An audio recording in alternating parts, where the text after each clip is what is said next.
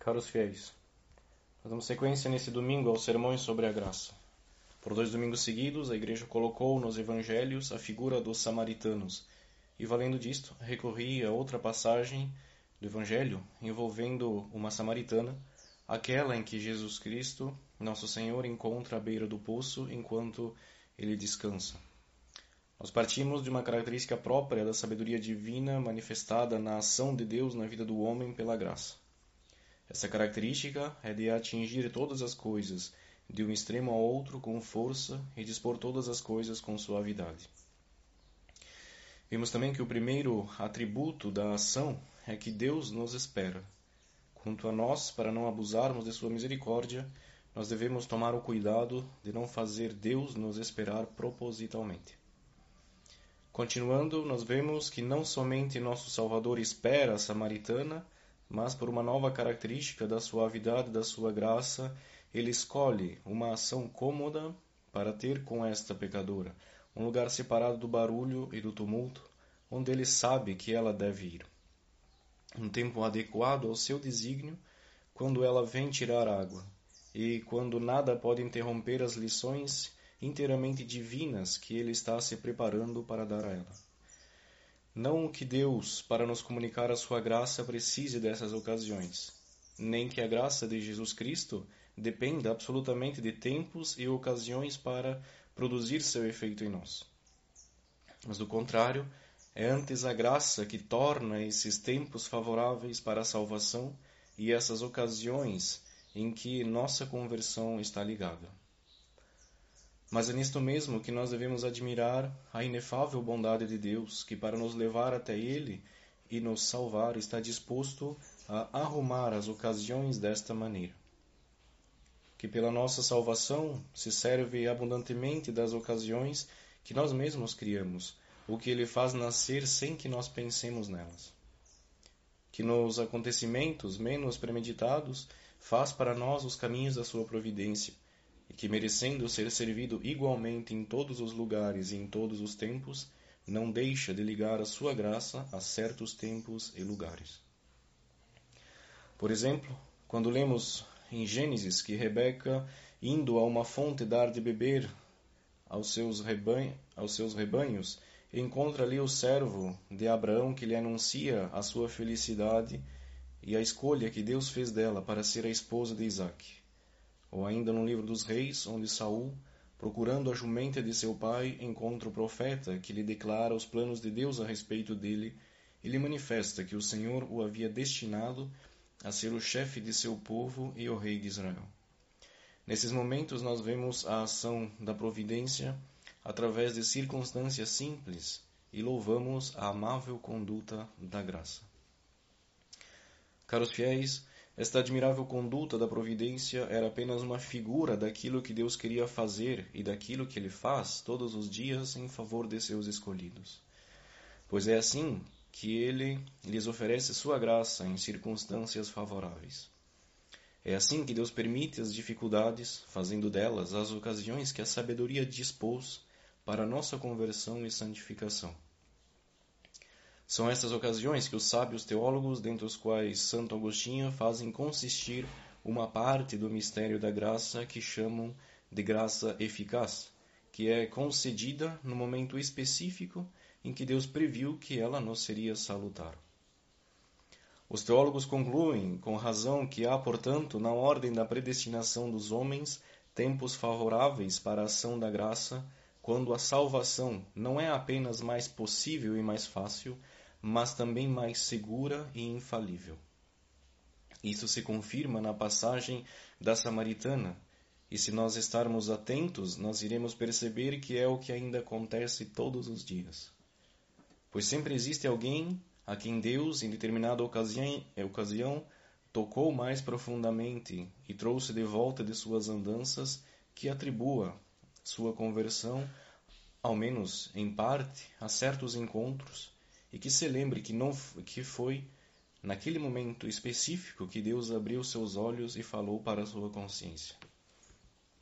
Assim eu reconheceu Santo Agostinho, e a confissão disto era uma espécie de homenagem que ele acreditava dever à graça.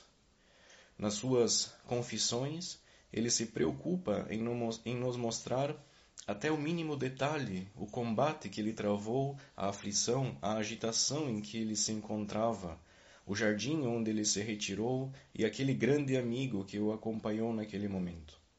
O exemplo dos monges solitários que o, que o confundiu, a passagem nas cartas de São Paulo que ele leu e com a qual ele sentiu, ele se sentiu tocado, quando esta graça onipotente o transformou em um homem inteiramente novo e finalmente o submeteu a Deus. Santo Agostinho resolveu publicar a sua conversão. Agora eu vos pergunto, caros fiéis, se fôssemos atenciosos nos detalhes de nossa vida, não poderíamos todos, em proporções diferentes, dar um testemunho semelhante de nós mesmos? Qual é então para nós o ponto capital e a grande máxima da sabedoria cristã? Lembremos bem, caros ouvintes, e nunca nos esqueçamos. É observar atentamente essas ocasiões e não as perder. O ponto capital da nossa vida é observarmos as discretas ocasiões e não as perder. Existem tantas coisas das quais nós não vemos as consequências que parecem nos vir do acaso, e são os numerosos meios que Deus escolheu para nos retirar de uma vida mundana e sobre os quais Deus se aprove em fazer depender a nossa predestinação. Por exemplo, o compromisso que nós assumimos com o apostolado ou com um sacerdote, uma leitura piedosa que nós estamos fazendo, um sermão edificante e convincente que ouvimos, uma morte súbita de um parente, amigo, conhecido que nos assusta, uma perda de bens materiais que nos aflige, uma infelicidade que nos humilha, uma enfermidade que, a despeito de nós mesmos, nos obriga a levar uma vida mais ordenada e nos impede de ceder aos excessos que nós permitíamos antes.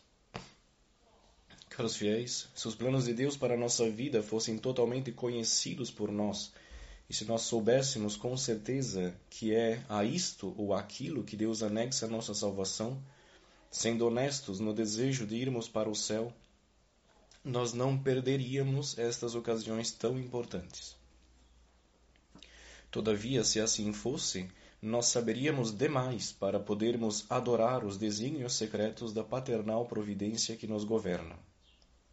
Mas, se nós não sabemos quais são as ocasiões que Deus usa para ser para serem ocasiões de graças, isto nos obriga a viver em uma dependência ainda mais absoluta desta graça em que nós confiamos. Mas os senhores podem me perguntar: se for uma ocasião de salvação e se Deus atribuiu a graça da minha conversão, não é certo então que eu me converterei? Pode ser, caros fiéis, mas não é menos certo que nós nunca nos converteremos sem fazer bom uso desta graça e da ocasião em que ela nos é preparada. Seja qual for a natureza dessa graça, é artigo de fé católica que seu efeito não pode ser separado de nossa fidelidade. E seja como for, nós devemos sempre voltar o nosso pensamento às duas palavras ditas por Jesus Cristo, nosso Salvador: vigiai e orai. Orar porque nós não podemos fazer nada sem a graça, e vigiar porque a graça, por mais poderosa que seja, não faz nada sem nós rezar para que tenha para nós um tempo e um dia de salvação, e vigiar para que esse dia não nos passe desapercebido. Aqui estão, caros católicos, em poucas palavras, dois pontos fundamentais e todos os detalhes da teologia de um cristão. Dito isso, nós devemos acrescentar um próximo ponto, afirmando que a graça que realiza a nossa conversão é sempre a primeira a nos buscar qualquer que seja o interesse que nós tenhamos em buscá-la. E conforme a doutrina dos padres da Igreja, isto é o que ela tem de mais essencial. Pois, se nós pudéssemos nos anteceder à graça, ela deixaria de ser a graça, porque ela suporia em nós o mérito de nos antecedermos a ela. É verdade que, mesmo sendo pecadores, nós podemos buscar Deus pela graça e o encontrar. Mas, afirma São Bernardo, nós jamais buscaríamos Deus pela graça se Deus, por uma outra graça, não tivesse Ele mesmo nos buscado. Ora, é o que nos é, nos é, nos é sensivelmente mostrado na conversão da mulher samaritana. Jesus Cristo não espera que ela venha até ele. Ele se aproxima dela, fala com ela, a envolve em uma conversa que será o princípio de sua salvação sem que ela perceba.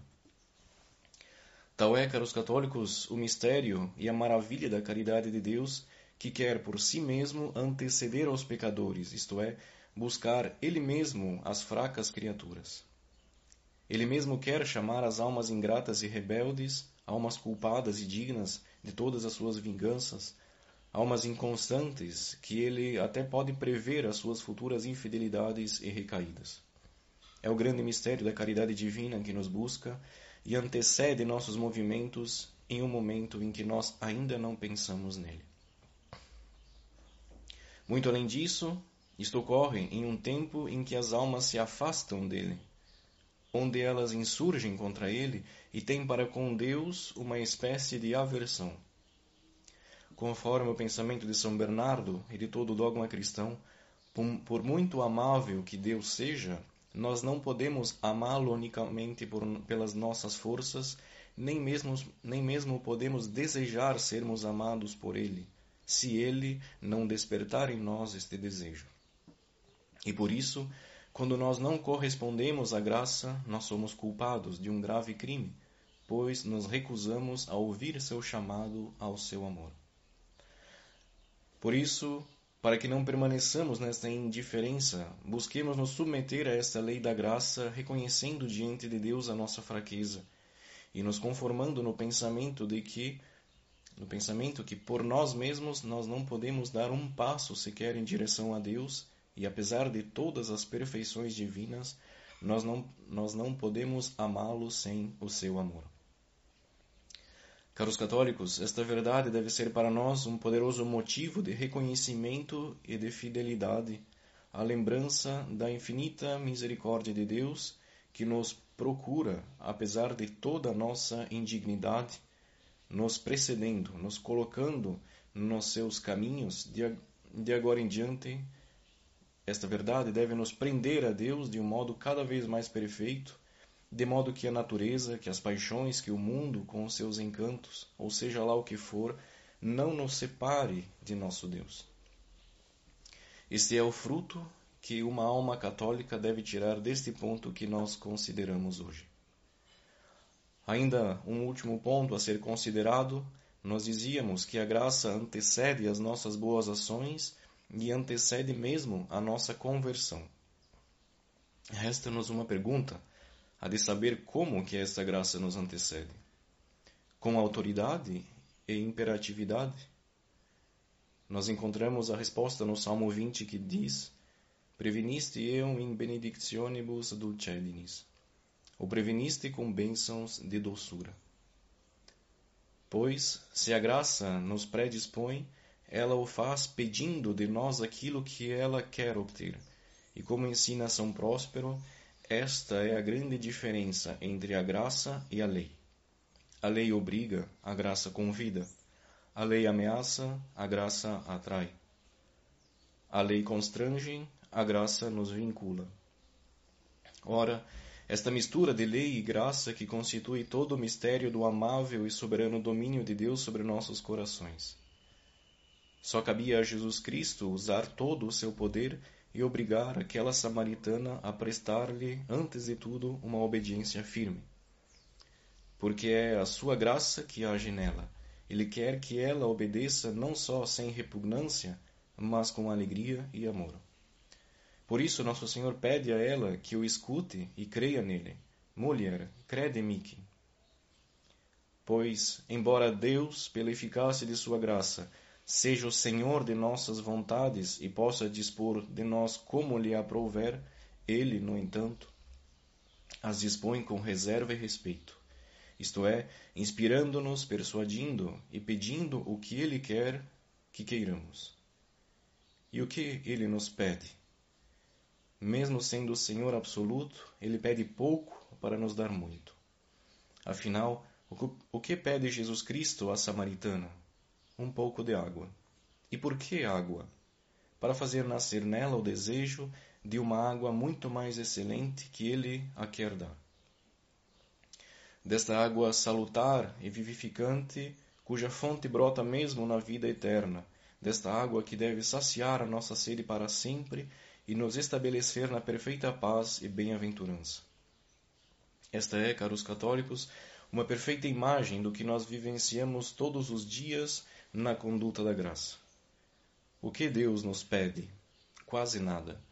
Uma pequena atenção sobre nós mesmos, um pouco de ordem e de regra em nossas ações, um pouco de discrição em nossas palavras, um pouco de sujeição e comprometimento aos nossos deveres. Deus nos pede isto, que é muito pouco, mas desse pouco, porém, dependem as graças mais abundantes. E de fato, muitas vezes é por este pouco, quero dizer, por esta pequena vitória conquistada sobre a nossa paixão, por esta pequena violência feita sobre um defeito de nosso temperamento, por esse pequeno sacrifício de nosso próprio interesse, por um pequeno esforço de caridade, por esta pequena contenção de uma vaidade, que nos coloquemos em condições de receber a plenitude dos dons celestes e as misericórdias de nosso Senhor. É por estes pequenos atos que, nós, que começam as grandes mudanças, as grandes conversões.